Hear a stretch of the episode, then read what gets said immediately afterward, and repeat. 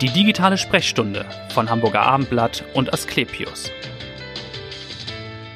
Aufgrund vieler Nachfragen unserer Hörer und Leser geht es heute um ein Volksleiden Nummer eins, nämlich um Schulterschmerzen. Das ist unser Thema heute in der digitalen Sprechstunde, dem Podcast von Hamburger Abendblatt und Asklepios. Mein Name ist Vanessa Seifert und ich freue mich auf einen der renommiertesten Schulterchirurgen des Landes. Professor Dr. Michael Hoffmann ist da. Chefarzt für Unfallchirurgie, Orthopädie und Sportorthopädie an der Asklepios Klinik St. Georg. Herzlich willkommen. Vielen Dank für die Einladung. Ich freue mich hier zu sein. Ja, wenn die Schulter schmerzt, das kennen ja viele, kann das eben ganz verschiedene Ursachen haben. Ich glaube, die Ärzte sagen dann immer multifaktoriell. Was sind denn die häufigsten Gründe für Schulterschmerzen? Ja, also Schulterschmerzen sind in der Tat sehr unangenehm, muss man sagen. Ich glaube, jeder, der schon mal Schulterschmerzen hatte, ähm, weiß, dass die Schulter nah am Kopf ist und mhm. äh, ähnlich wie die Zahnschmerzen, die ja auch extremst unangenehm sind, doch zu erheblichen Problemen führen kann. Und es ja. ist ja, wie Sie sagten schon richtig, es sind Schulterschmerzen, ja, die können multifaktoriell bedingt sein, aber Schmerz in der Schulter kann man auch haben, wenn die Schulter, bei der Schulter eigentlich alles in Ordnung ist und äh, sozusagen die Strukturen herum äh, Probleme machen. Auch da ja. ist die Schulter sehr gefangen. Das Problem mit der Schulter ist ja eigentlich, ähm, dass die Schulter so ein großen, großes Bewegungsausmaß letztlich hat. Mhm. Und wenn man sich die beiden Gelenkpartner anguckt, also den, den Oberarmkopf, der sehr groß ist, und die Schulterpfanne, die sehr klein ist, also so wie Erde und Mond, kann man ja. sich das im Prinzip vorstellen. Ja, das ist ein guter Vergleich. Ähm, ja die müssen ja irgendwie zueinander finden. Und damit die zueinander finden, gibt's in der, Struktur, in der Schulter ganz, ganz viele Strukturen. Also es gibt die Muskelmanschette, die auch Rotatorenmanschette genannt wird. Es gibt die Bizepssehne. Es gibt die Schultergelenkskapsel. Es gibt noch viele andere kleine Untergelenke in der Schulter mhm. selber.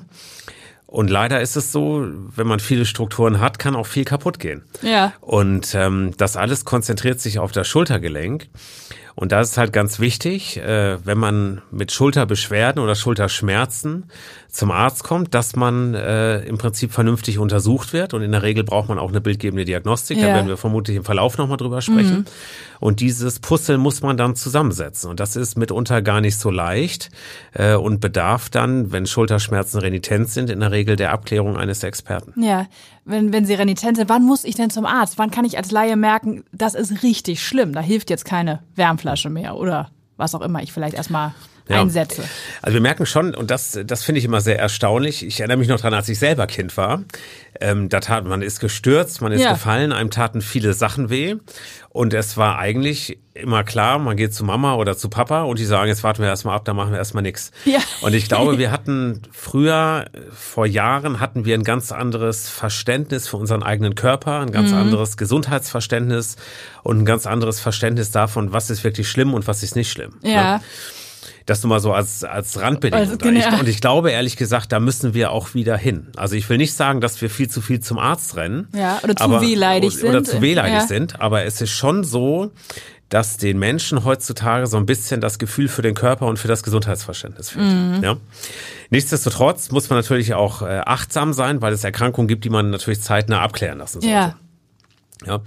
Ähm, bei Schulterschmerzen sagt man so, es gibt ja da im Prinzip drei Entitäten, die wehtun können. Das eine ist der akute Unfall. Ja. Das heißt, also, mhm. wenn ich mir etwas breche oder wenn beim Schultereckgelenk beispielsweise die Kapsel und der zugehörige Bandapparat sich sprengt. Mhm. Das heißt, da habe ich einen unmittelbaren starken Schmerz nach also einem Unfallereignis. Schulterschmerz, genau. Ganz genau. Und wenn ich dann eine, eine, eine deutlich eingeschränkte Schulterfunktion habe, ist das was, was man zügig natürlich abklären mhm. lassen sollte. Ja.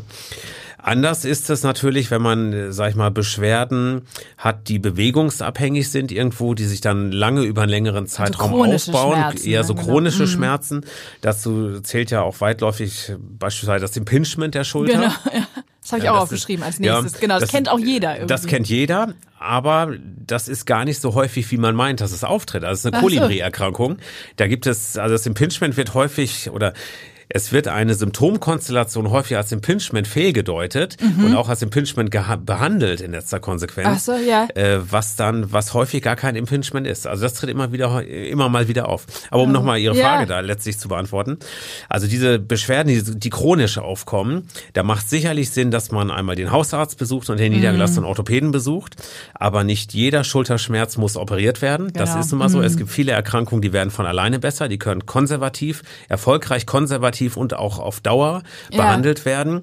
Und da wartet man zunächst erst einmal ab. Ne? Also das sind, wie gesagt, der akute Unfallschmerz mit einer deutlichen Funktionseinschränkung, sollte zeitnah abgeklärt werden. Bei den anderen Sachen kann man sicherlich erstmal zuwarten, gucken, wie sich das entwickelt. Viele von den Schmerzen gehen auch von alleine wieder weg. Ähm, es ist ja ähnlich wie mit dem Hasen, wenn der sich das Bein bricht, der muss ja auch weiter hoppeln, sonst wird er ganz schnell vom Wolf gefressen. ja, also da hat er leider auch keine andere Wahl. Ja.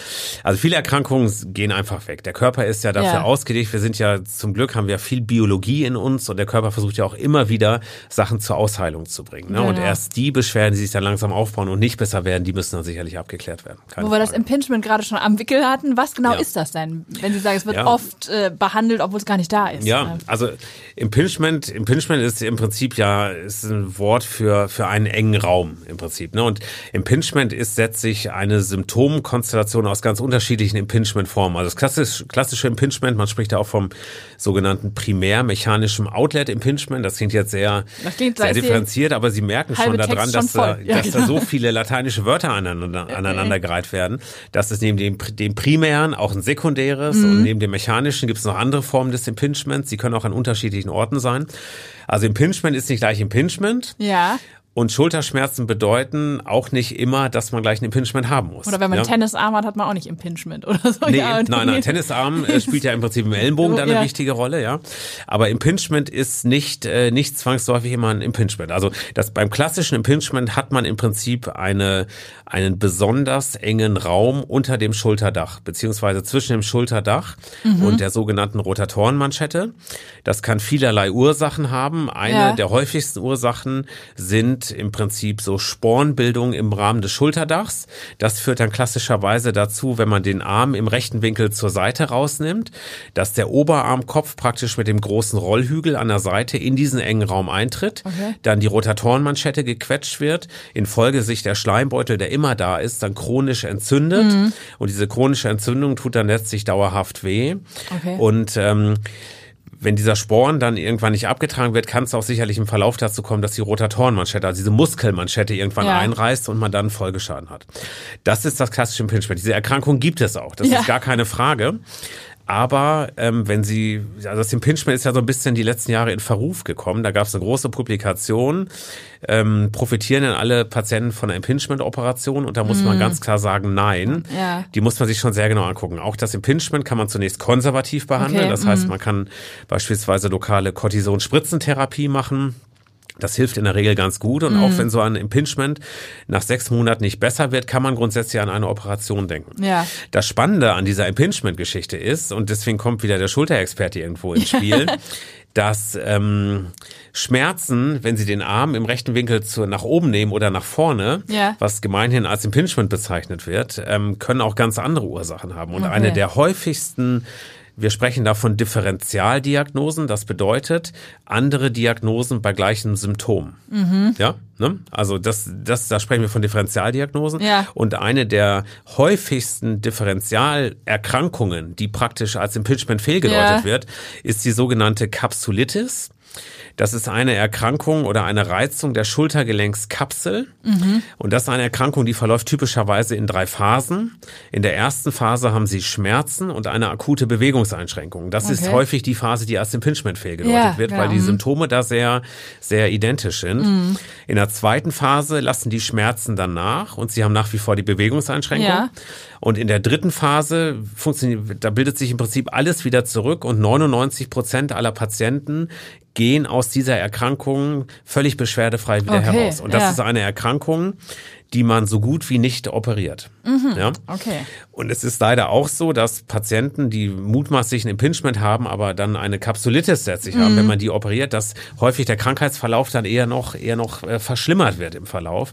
Und Ja. den Patienten ist dann nicht wirklich geholfen. Also, Also genau hingucken und nicht äh, Impingement so inflationär benutzen. Genau, Wahrscheinlich wie definitiv. Das- Burnout in einem genau. anderen Bereich. Genau, ne? das definitiv, das ist die Konsequenz. Man muss diese Symptomkonstellation muss man muss man auseinanderfriemeln Mhm. und muss man mit dem Patienten besprechen. Und äh, Sie können sich vorstellen, eine Erkrankung, die in drei Phasen verläuft, mhm. also die kann bei einigen Patienten dauert die ein halbes Jahr, bei ja. anderen Patienten dauert, dauert die drei Jahre und man muss die Patienten einfach sicher dadurch transportieren und sagen, das ist eine Erkrankung, das ist schlimm, das ja. nervt, das tut weh, das kann frustrieren, weil es halt über ein paar Monate, über ein paar Jahre geht. Ja. Aber es ist keine Erkrankung, wo ich Ihnen mit einer Operation helfen kann, sondern wir müssen hier mit Cortison beispielsweise behandeln, mit anderen Medikamenten. Mhm. Aber Good News, in 99,9 Prozent der Fälle heilt das völlig folgenlos aus und Sie müssen dafür nicht operiert werden. Genau, das ist schon mal eine gute Nachricht, denn es ist eigentlich schon die Anschlussfrage, eine Operation, Sie haben das schon gesagt, ist ja in den seltensten Fällen oder nicht immer nötig, wenn man äh, Schulterschmerzen hat. Wann ist aber eine Operation durchaus sinnvoll? In ja. welchen Fällen?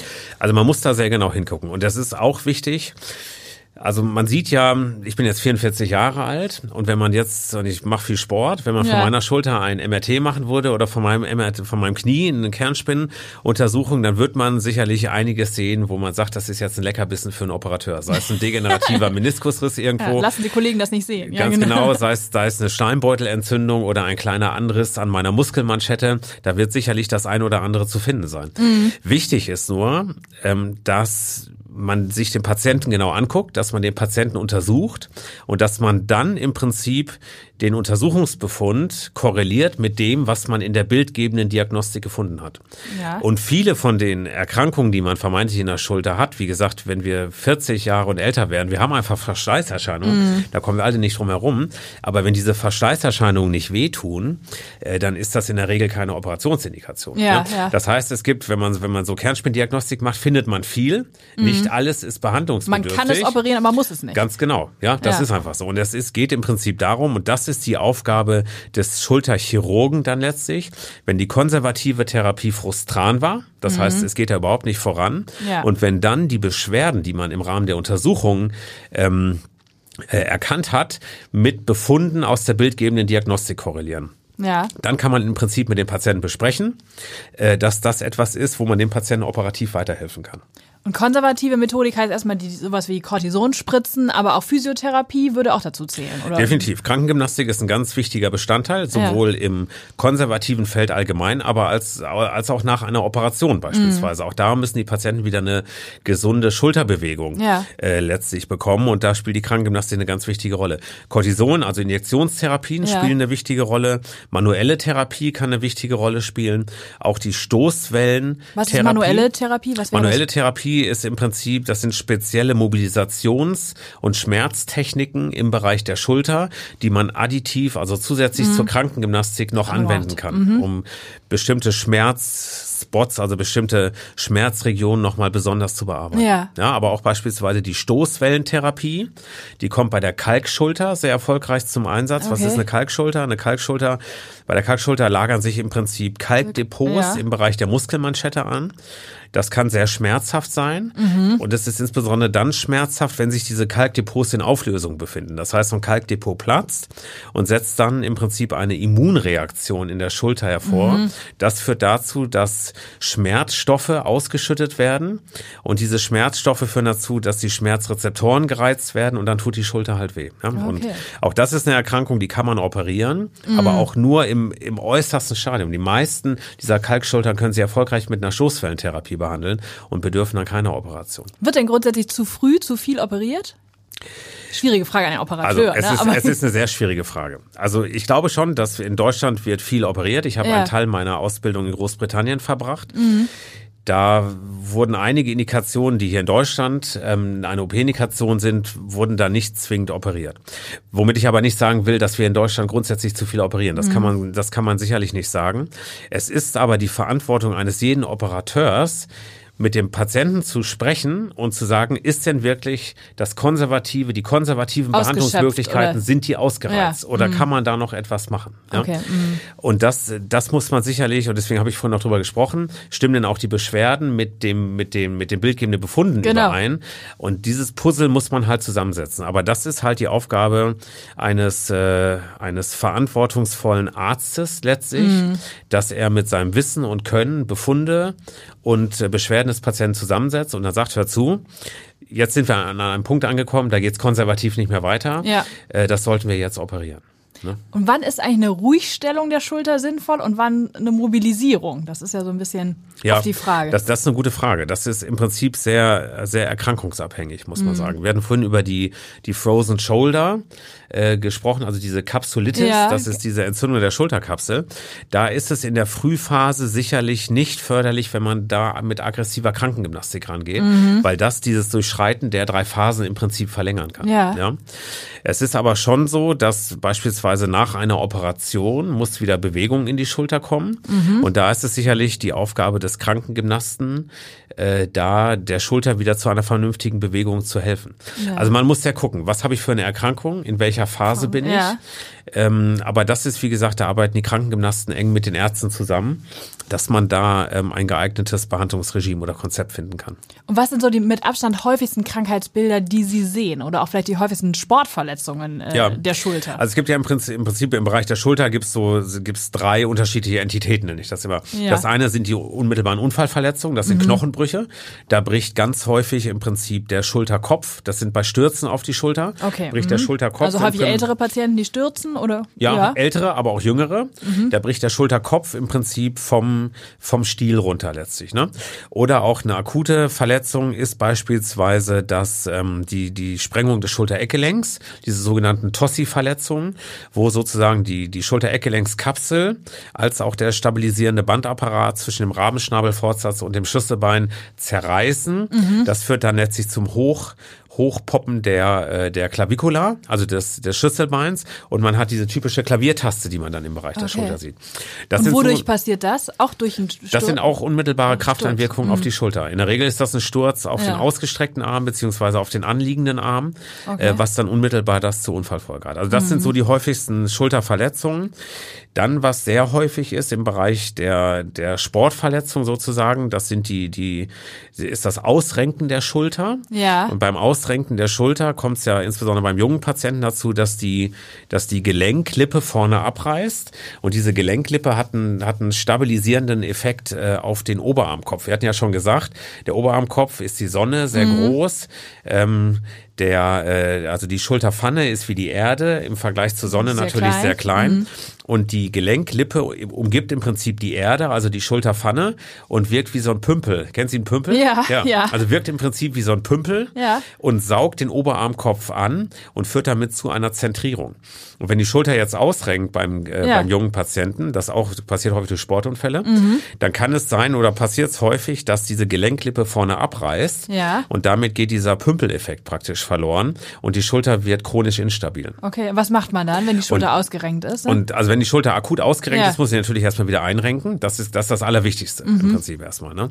Und dann äh, muss man sich den Patienten genau angucken. Wenn es ein Patient ist, der unter 30 ist, der einen hohen sportlichen Anspruch hat, der sich diese Gelenklippe abgerissen hat, den, das ist in der Tat dann eine solide Operationsindikation. Ja. Und das ist aber glücklicherweise eine Operation, die man minimalinvasiv, also durch diese, durch diese Schlüssellochtechnik, Arthroskopie auch genannt. also also ist ja auch ein bisschen Ihr Fachbereich. ja, Glaubt- genau. Ne, das ist eine meiner, einer meiner Lieblingsoperationen, muss man Ja, sagen. Ja. ja. Also diese arthroskopischen Sachen, wo man im Prinzip über, über einen halben Zentimeter lange Schnitte in die Schulter mit einer Kamera Mhm. äh, praktisch eindringt und durch dann ein oder zwei weitere halb Zentimeter große Schnitte dann noch Instrumente und Implantate einbringen Ja. kann.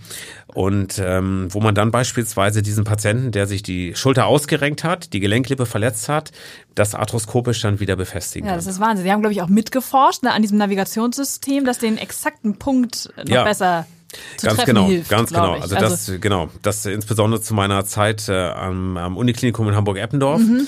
haben wir viel mit Navigationssystemen gearbeitet, haben eins auch selber entwickelt Ja. und das zur Marktreife vorangetrieben. Ja. Das sind, also die helfen natürlich auch nochmal zusätzlich, muss man sagen. Weil man schneller den richtigen Punkt findet? Ganz oder genau. Was ist also der, die erhöhen, wir ja. konnten in Studien im Prinzip zeigen, dass man, dass man mit einer höheren Zielgenauigkeit zu dem Punkt kommt, äh, wo man praktisch ein Implantat oder einen Bohrkanal letztlich, letztlich verankern will. Na, Also Ja. das sind zusätzliche, also die, die Roboter in der Medizin, ähm, und ich zähle mal jetzt Navigationssysteme auch in diese Roboterkategorie mit rein.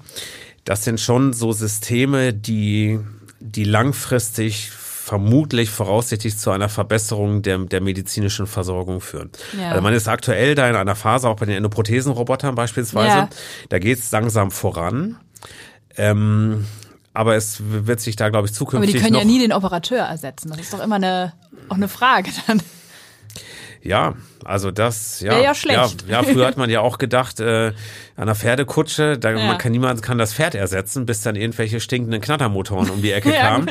Ja. Mhm. Und jetzt, jetzt fahren wir damit. Also es tut sich schon einiges und ich glaube auch die, die Weiterentwicklung in der Medizin setzt voraus, dass wir offen sind, bestehende Paradigmen einfach abzuschaffen irgendwo. Also es tut sich einfach irgendwo was. Mhm. Ja. Und man muss einfach, ähm, ja, man muss einfach offen sein und äh, und und erst probieren. Und wenn ich da an Nelson Mandela erinnern darf, der hat ja gesagt, eine Sache scheint so lange unmöglich, bis es der erste gemacht hat. Ja, das abgewandelt, stimmt. ja. Ja, Also wir ja. können wir können viel bewegen, wir müssen auch viel bewegen Mhm. und nicht nur die Ärzte, sondern alle Menschen. Wir leben in schwierigen Zeiten aktuell. Ja, das stimmt. Das Und, merken wir ähm, jeden Tag, genau. Definitiv. Und äh, wir haben alle die Chance, unseren Beitrag zu leisten. Und ich glaube, es ist auch, äh, auch unsere Pflicht als Mitglied der Menschheitsfamilie da, äh, uns selber und die, die gesamte Menschheit voranzubringen.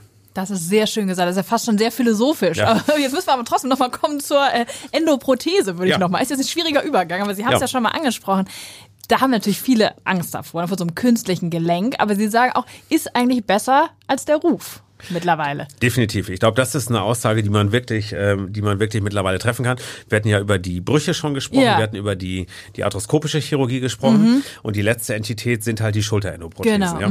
Die, Sch- die Endoprothetik im Bereich des, äh, des, des Hüft- und Kniegelenks ist ja mittlerweile ein, oder ist ein Standardverfahren, Ja. muss man sagen, was reproduzierbar, also immer wiederkehrend oder gut vorhersehbar vernünftige Ergebnisse macht. Auch da muss man natürlich gucken, ist das der geeignete Patient jetzt für eine Endoprothese? Ja. Aber wenn man das Puzzle gut zusammensetzt, ähm, dann kann man, dann weiß man, und das ist auch in der Bevölkerung bekannt, wenn ich eine Hüfte- oder Knieendoprothese bekomme, kann ich mit einem guten Ergebnis rechnen. Genau, also es ist mittlerweile mehr oder weniger ein Routineeingriff, kann Ist man es sagen. ne? definitiv, ist es definitiv, aber auch da muss man letztlich sagen, ähm, da müssen wir auch ehrlich miteinander umgehen. Also wenn Sie, wenn wir im Mittelalter, wenn Sie einen grauen Star gehabt haben, Ja. dann sind Sie auf den Marktplatz gegangen zum Starstecher und haben sich die die Pupillenlinse raushauen lassen. Mhm. Ja, so. Und wir sind heute in einer Phase und auch da da müssen wir uns weiterentwickeln. Das Beste, was wir aktuell bei einem durch Arthrose stark veränderten Gelenk anbieten Also können, Verschleißerscheinung, ne? Verschleißerscheinung, genau ja. ist eine Prothese einzubauen. Mhm. Aber auch da, wir sägen ein, ein Gelenk raus und bauen ein Implantat ein. Ich glaube, da wird zukünftig auch viel mehr gehen, wenn wir da Richtung Tissue Engineering forschen, beispielsweise also Gewebe wiederherstellen. So, mhm. ja, Sie erinnern sich bei Dr. McCoy bei äh, Raumschiff Enterprise, die hat ja diesen Scanner, mit dem sie wieder alles heile macht. Also da haben wir noch viel Entwicklungspotenzial. Aber um wir wieder, um wieder zurück auf den Boden zu kommen. Ja, ja. Ähm, der auch in, in dem Bereich der Schulter gibt es äh, gibt es chronisch degenerative Veränderungen. Ja, das können das kann eine Arthrose sein beispielsweise. Ne? Und ähm, da ist es mittlerweile so, dass man im, dass man die Schultergelenke auch ersetzen kann. Und ich merke das immer an den unmittelbaren Reaktionen bei meinen Patienten in der Sprechstunde, Ja.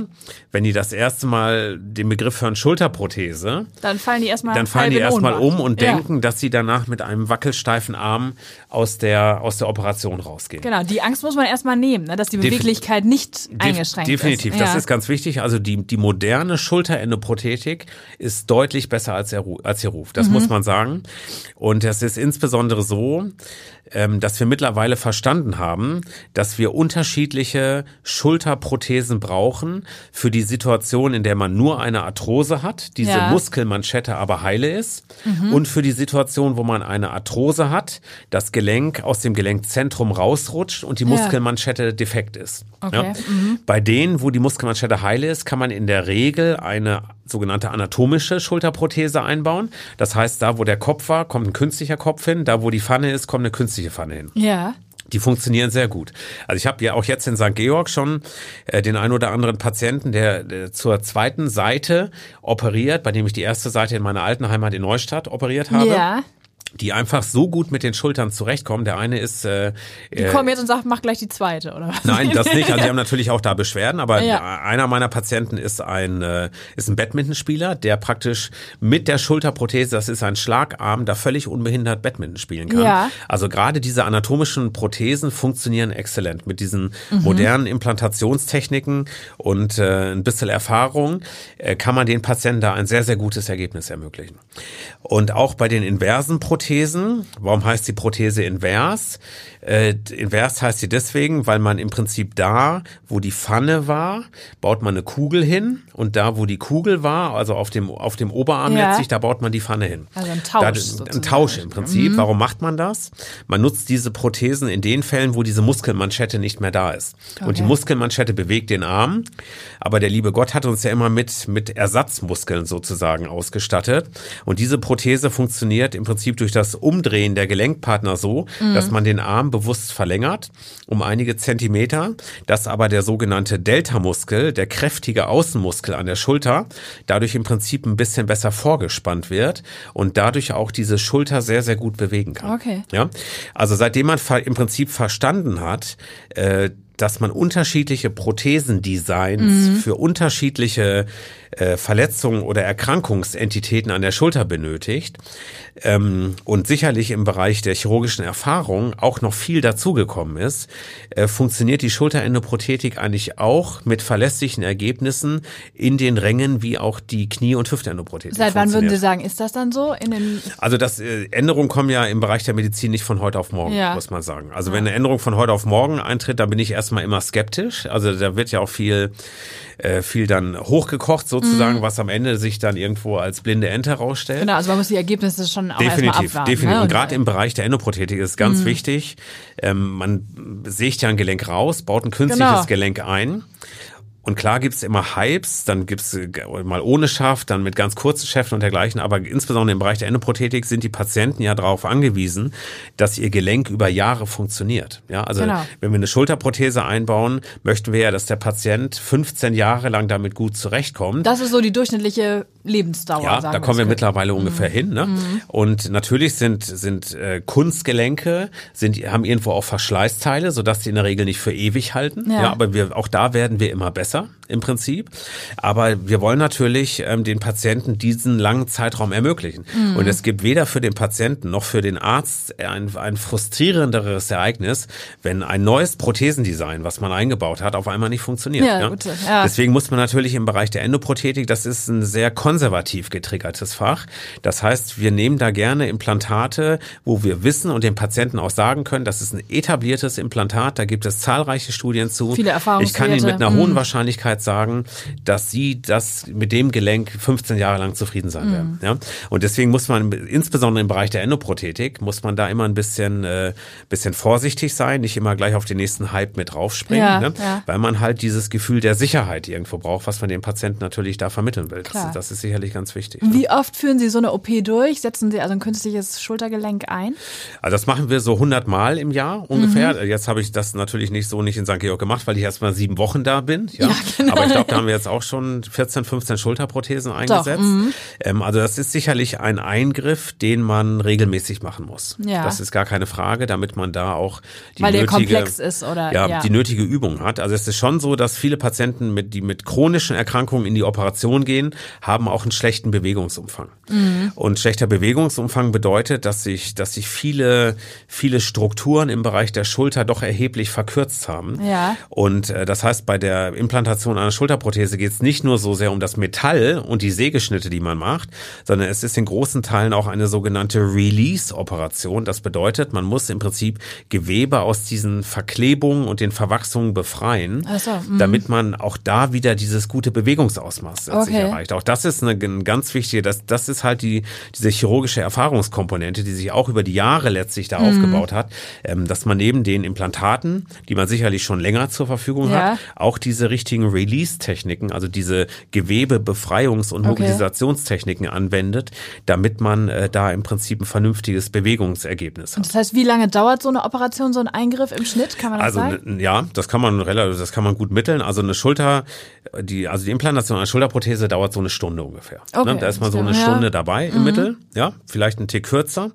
Ähm, aber es ist auch immer eine Teamleistung. Auch das Ja. Mhm. muss man so sagen. Es ist natürlich maßgeblich mit dem Operateur verbunden, aber sie brauchen auch ein erfahrenes Team. Sie planen ja vorher die Prothese und Ja. dergleichen und ähm, und wissen, was reinkommt.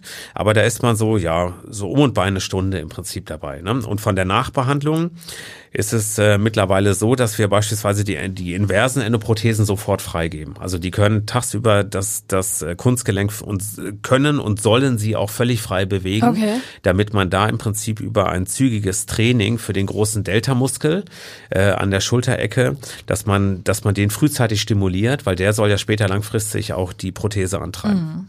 Apropos Training, welcher Sport ist denn gut für die Schulter grundsätzlich? Was würden Sie denn sagen? Ja, also im Prinzip die Schulter braucht Bewegung, Ja. muss man sagen.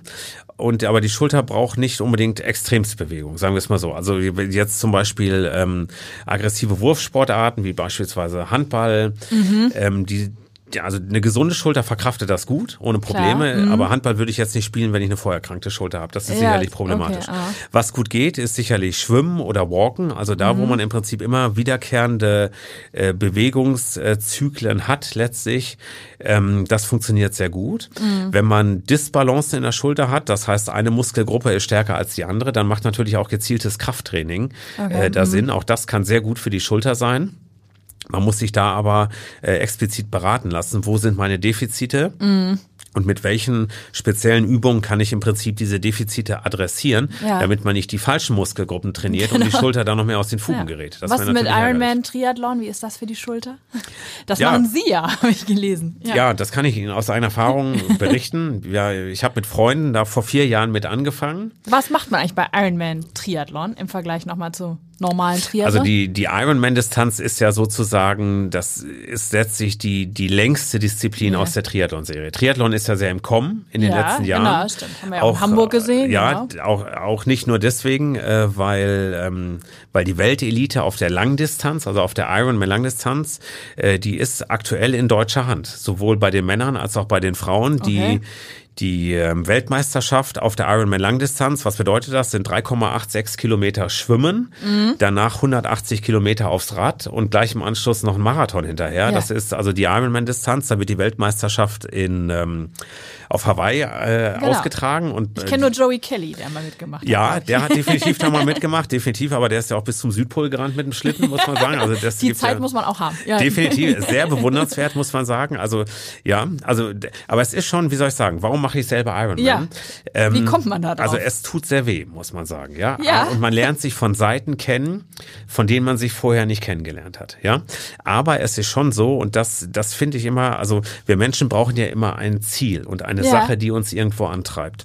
Und ähm, ich habe lange Jahre überhaupt keinen Sport gemacht und dann ähm, ist es im Prinzip aus einer, aus einer Neujahrswette heraus entstanden, die ich da seinerzeit verloren hatte, Ja. dass wir gesagt haben, wir melden uns in einem Jahr zu, zur Ironman Langdistanz an. Und das habe ich erst nicht für, für nötig, also für, also für möglich gehalten, Ja. muss man sagen. Ich erinnere mich noch daran, dass jetzt so fünf Jahre her ungefähr, da war ich das erste Mal joggen seit, ich glaube, 20 Jahren und da musste ich nach dreieinhalb Kilometer joggen, musste ich abbrechen und bin erschöpft nach Hause gegangen. Ja, das hat kann, nicht gut Kann funktioniert. ich mir gut vorstellen. Ja. Äh, Definitiv. Aber wissen Sie, wenn man, wenn man, wenn man sich ein Ziel setzt und irgendwo hin möchte, dann mobilisiert man auch was. Und, Okay. und das ist, also das ist für die grundsätzliche Psychologie im Leben immer ganz wertvoll. Und im Sport hat man halt die Möglichkeit, dass man, dass man sich Ziele setzen kann und die dann auch äh, die dann auch erreichen kann irgendwo. Mhm. Ja.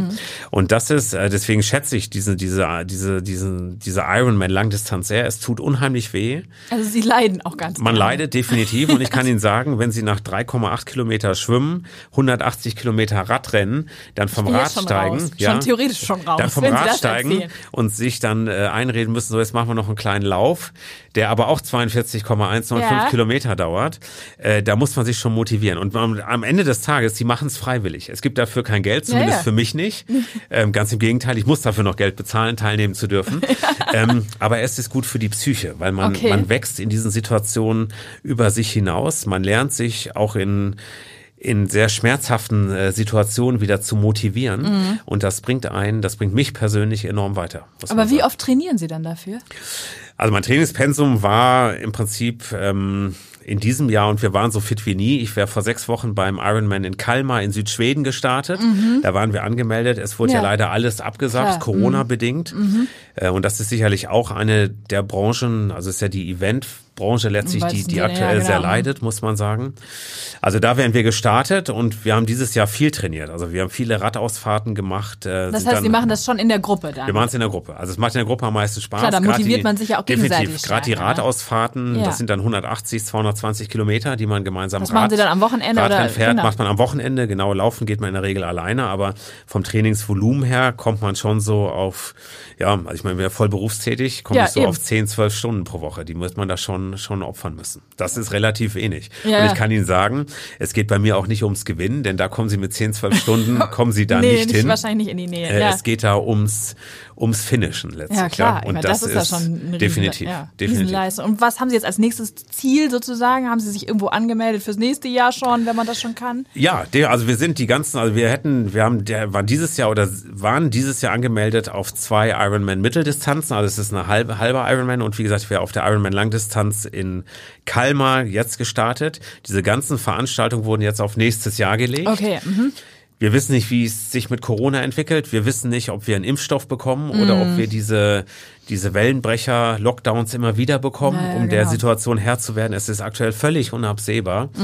Man weiß nicht, wo man steht. Ich würde mich sehr darauf freuen. Ich habe Mm. Ja, jetzt klar. drei Monate Trainingspause gemacht, werde im Januar wieder durchstarten, freue so, mich da okay, auch im schon Januar drauf. Im ja. Januar erst wieder, ja. Ja. Ähm, und äh, aber ich rechne oder hoffe sehr, dass es nächstes Jahr damit weitergeht. Das ja. waren so die sportlichen Ziele, vielleicht nochmal, weil Sie auch sagen, das äh, motiviert Sie grundsätzlich. Ähm, was ist denn so Ihr berufliches Ziel jetzt in St. Georg? Sie sind ja noch nicht so lange da. Was wollen Sie da vielleicht noch erreichen in der Abteilung? Also St. Georg ist ja ein tolles Krankenhaus, muss man sagen.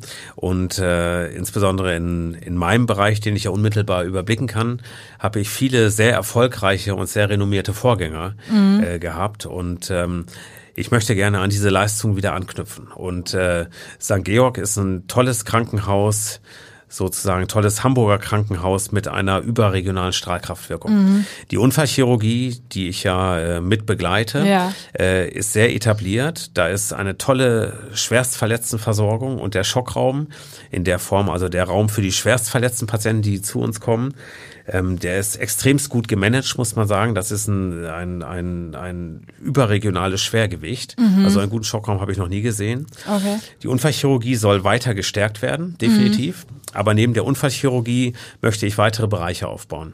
Und ein Bereich ist sicherlich die Schulterchirurgie. Ja, Deswegen ja. gibt es ja jetzt bei uns das Schulterzentrum St. Georg. Das haben wir dort gegründet, weil Mhm. wir im Prinzip jetzt mit einem Expertenteam dort aufgestellt sind, mit dem wir alle Verletzungen und Erkrankungen der Schulter behandeln können. Okay.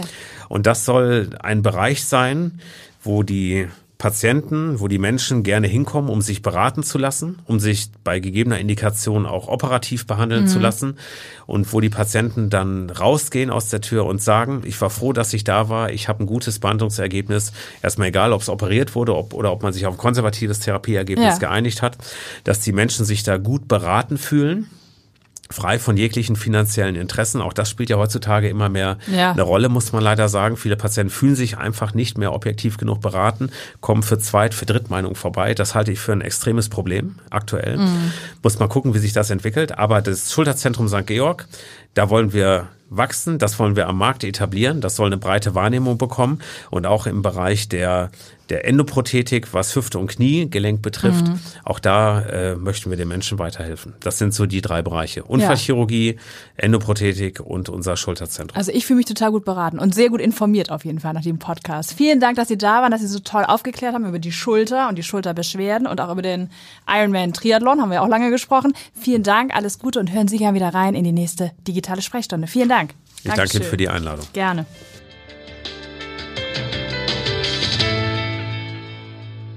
Weitere Podcasts vom Hamburger Abendblatt finden Sie auf abendblatt.de slash podcast.